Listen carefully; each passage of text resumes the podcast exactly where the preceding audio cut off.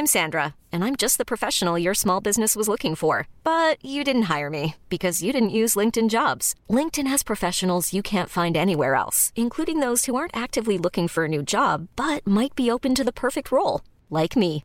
In a given month, over 70% of LinkedIn users don't visit other leading job sites. So if you're not looking on LinkedIn, you'll miss out on great candidates like Sandra. Start hiring professionals like a professional. Post your free job on linkedin.com/achieve today. Vox Polony.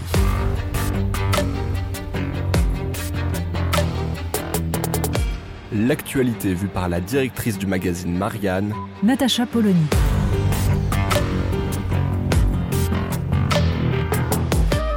Vox Polony. Après deux mois, Tahabouaf sort du silence. Il a publié un communiqué sur les réseaux sociaux pour tout simplement défendre sa version des faits. Mais oui, on s'en souvient, Tahabouaf avait été écarté de la candidature aux élections législatives après des accusations donc de euh, harcèlement ou violence sexuelle, on ne sait pas très bien.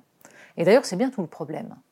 Parce que dans la lettre que publie Tahabouaf, il explique que lui-même n'aurait jamais pu obtenir véritablement, simplement, la nature des accusations qui étaient portées contre lui.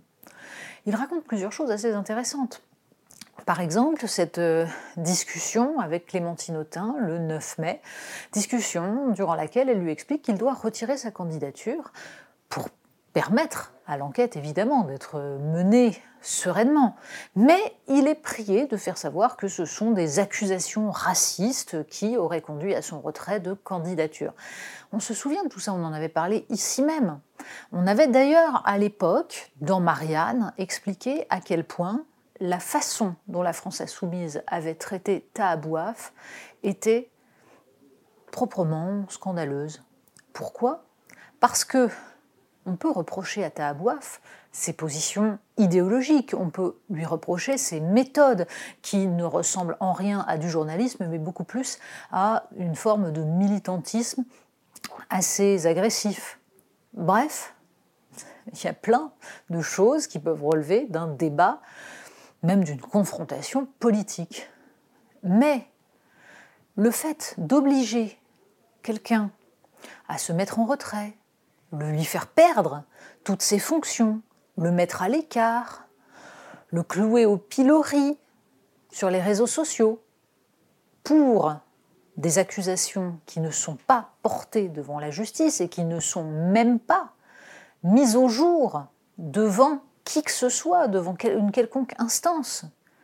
Il y a là quelque chose de profondément problématique. Nous l'avons dit et répété, la présomption d'innocence est des fondements du droit, un autre étant le droit au contradictoire, le fait de pouvoir faire entendre sa version. Alors, le courrier de Tahabouaf est tout à fait intéressant. En effet, il contient absolument toutes les critiques que l'on peut apporter aux méthodes qui sont mises en place par certaines associations féministes, par certains mouvements. La figure de proue de tout cela étant notamment bah, Clémentine Autain, justement. Tahabouaf explique qu'il y a quelque chose de terrifiant à se voir accusé sans qu'on sache jamais qui accuse et quelle est même la nature des accusations. On croirait un procès soviétique. Il faut relire toute la grande littérature antitotalitaire pour comprendre ce que ça signifie pour un accusé de n'avoir même pas accès à son dossier, de ne pas savoir ce qui lui est reproché, alors même qu'on lui demande d'avouer. Et c'est bien ça qui se passe. Mais on peut regretter tout de même une petite chose. D'ailleurs plusieurs. La première, c'est que Tahabouaf ne s'émeuve de ses méthodes que quand elle le touche lui.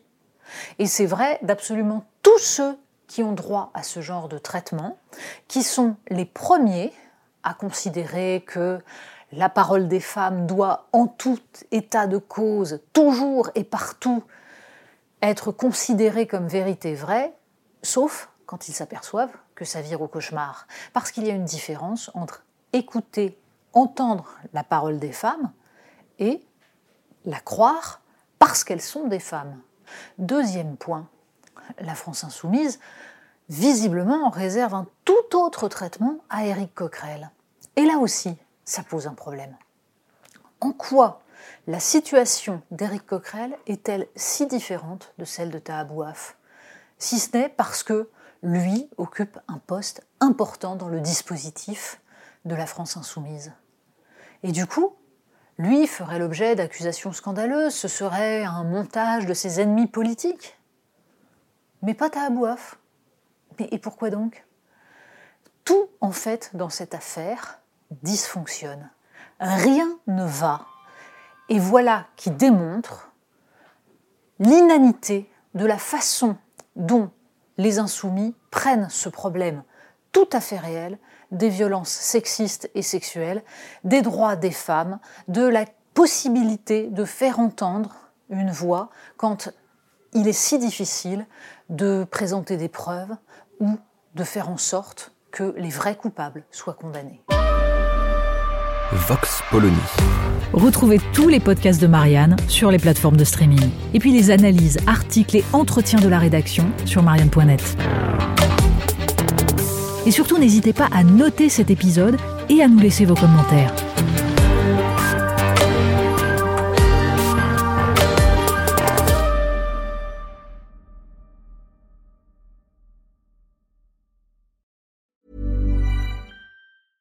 Ever catch yourself eating the same flavorless dinner three days in a row?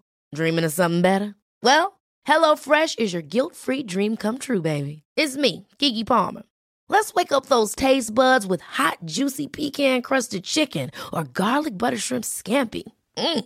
Hello Fresh. Stop dreaming of all the delicious possibilities and dig in at HelloFresh.com. Let's get this dinner party started.